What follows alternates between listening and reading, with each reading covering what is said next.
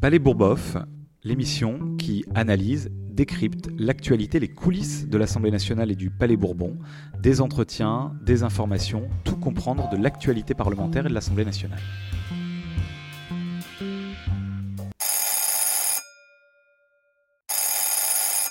Bonjour à toutes, bonjour à tous. Cela faisait plusieurs semaines, longues semaines, que nous ne nous étions pas retrouvés euh, dans Palais Bourboff. Eh bien, c'est la reprise, et la reprise en fanfare, si je puis dire, puisqu'on on inaugure, on inaugure pardon, euh, à partir euh, de cette semaine une série spéciale Réforme des retraites. Vous savez que ça va beaucoup, beaucoup, beaucoup nous occuper au Parlement. Ça nous a déjà, et ça vous a, j'espère, beaucoup occupé dans la rue, sur les réseaux sociaux. donc, nous allons, à plusieurs reprises, avec des collègues, décrypter cette réforme décrypter la mobilisation, analyser un peu ce qui se passe euh, euh, politiquement, la fébrilité euh, gouvernementale et de la majorité. Et pour commencer cette série, nous avons l'honneur, le privilège, le plaisir immense de recevoir la présidente du groupe écologiste Cyrielle Châtelain, qui est députée de l'Isère. Salut Cyrielle. Salut. Alors, euh, Ciel, donc je le dis, tu es présidente du groupe euh, écologiste. Lourde responsabilité pour toi, les collègues présidents de groupe ou chefs de file euh, de la nouvelle Union populaire écologique et sociale. On va y venir dans un instant. mais d'abord, c'est le premier podcast qu'on fait depuis ces mobilisations historiques inédites. toi, tu étais dans le cortège parisien, tout simplement comme écologiste, comme militante, avant d'en venir à la parlementaire. Comment tu as vécu ces journées de mobilisation, puis peut-être comment elles se sont déroulées sur ton territoire, l'Isère?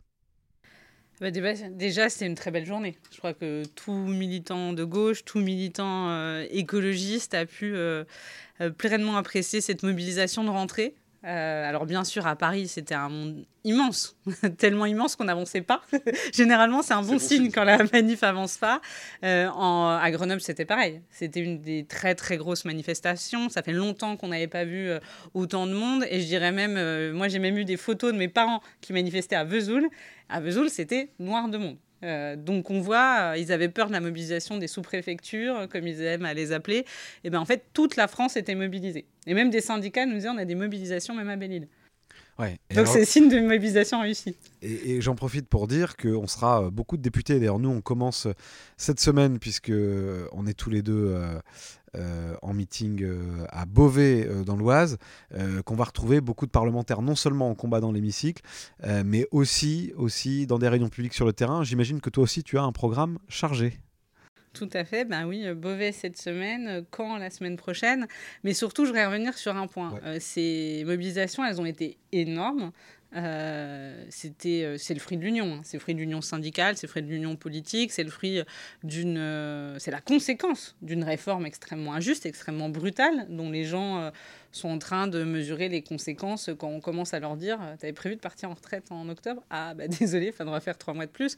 Donc on voit que c'est c'est le reflet de toutes ces préoccupations. Par contre le gouvernement faisait le pari de la démobilisation Très clairement, on a vu monter la petite musique, est-ce qu'il y aura 100 000 personnes, les gens sont démotivés, sont démobilisés. Et ça, c'est une stratégie construite. C'est-à-dire, on n'a pas réussi à vous convaincre, on va vous démobiliser. Donc moi, je suis très heureuse que ça ne fonctionne pas. Il faut qu'on continue à leur prouver que finalement, euh, ça ne marchera pas. De, nous, de montrer les muscles et de dire de toute façon, quoi qu'il se passe, on ne cédera pas, ça montre surtout qu'ils ont peur. Et donc que justement, ça marche.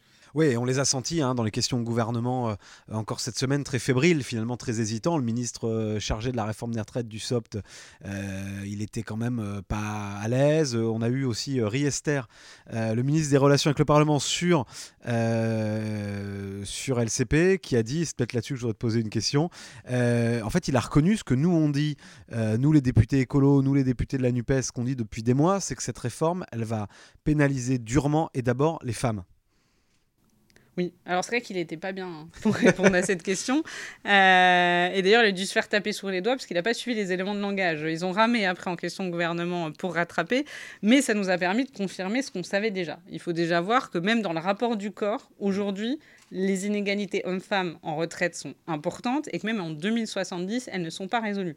Et donc plutôt que de se dire, bon, on a peut-être un problème, il faudrait qu'on voit comment est-ce que les femmes peuvent avoir autant pour vivre à la retraite que les hommes, le gouvernement fait l'inverse, c'est-à-dire qu'en augmentation euh, euh, en augmentant l'âge de départ à la retraite, en fait, il va pénaliser d'abord les femmes. Pourquoi? Parce qu'en fait, ce sont elles qui, qui travaillent généralement dans des carrières hachées, qui travaillent à temps partiel. D'ailleurs, ce sont elles qui travaillent le plus jusqu'à jusqu'à 67 ans pour essayer de, de maximiser les, les revenus. Et donc, en fait, c'est à elles qu'on vole le droit de choisir si elles peuvent ou non partir, même si c'est avec des petites retraites. Euh, voilà, c'est, ça c'est le premier exemple. Le deuxième exemple, c'est la retraite à 1200 euros. vous l'avez entendu parler, 1200 euh, euros pour tous, et ben en fait pas pour euh, une, grande, une grande partie des femmes. C'est-à-dire que quand on regarde les temps partiels subis, c'est je crois à peu près 70% de femmes. Donc c'est très majoritairement des femmes.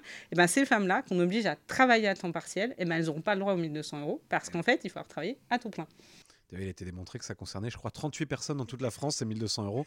Ce qui montre bien que les éléments de langage se heurtent parfois à la réalité. Et du coup, ma, euh, dernière question, tu es donc la présidente du groupe écologiste. J'en profite pour dire le euh, plus important groupe écologiste de l'histoire de l'Assemblée nationale. C'est comme une fierté pour nous.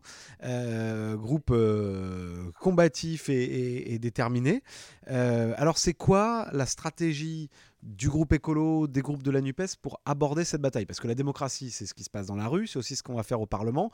On voit bien, d'abord, est-ce que tu peux nous dire un peu dans quelle ambiance on va débattre euh, euh, Notamment, est-ce que le gouvernement, j'ai une petite idée de la réponse, je la connais, mais euh, est-ce que le gouvernement laisse vraiment le Parlement débattre dans de bonnes conditions de cette réforme majeure pour la vie des gens? Ah bah la première réponse c'est non. Il faut imaginer qu'on a eu le texte, il a été déposé officiellement lundi et on doit déposer des amendements jeudi. Donc ça, c'est déjà pour donner une idée du délai dans lequel on, travaille. Euh, donc déjà, un, c'est pas sérieux. Euh, deux, euh, comme ils ont un peu peur du débat, ils ont même prévu une procédure qui permet de limiter les jours de débat au sein de l'Assemblée nationale. Le 47.1, c'est ça? Tout le monde connaît le 49.3, maintenant tout le monde connaîtra le 47.1. Il faut quand même rappeler qu'Elisabeth Borne avait fait dans son discours de politique générale le changement de méthode. Ça devait être plus de concertation, plus de co-construction. En vrai, le changement de méthode, c'est de trouver toutes les astuces pour limiter le pouvoir parlementaire sur le groupe écolo. Et donc nous là-dedans, donc euh, on va quand même, on va pas se laisser abattre, on va pas se résigner et, euh, et on recevra d'ailleurs dans ce podcast notre chef de file sur le texte qui est euh, Sandrine Rousseau. on avait déjà reçu la, commission affaires sociales à la cote dans ce podcast puisqu'on avait reçu Marie-Charlotte Garin au moment de, du débat sur l'assurance chômage. C'est vrai que comme ce gouvernement s'attaque à beaucoup de conquêtes sociales, on est souvent amené à, se battre ici dans l'hémicycle. Et, donc voilà, nous, donc on va pas on va pas se laisser abattre, on va pas se, se résigner. Et donc c'est quoi notre notre stratégie, ou en tout cas, c'est avec quel état d'esprit nous on rentre dans cette bataille-là euh, ici au Parlement Déjà l'unité.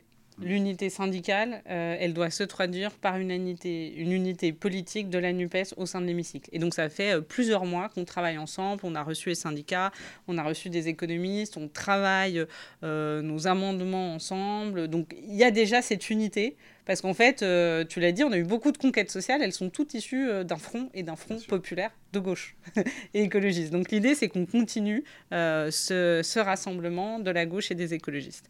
La deuxième chose, c'est que tout ce que vous avez exprimé dans la rue, des questionnements, des indignations, des colères, de la difficulté aussi, de, de, se dire, purée, va falloir que je bosse encore un peu plus et j'y arrive plus.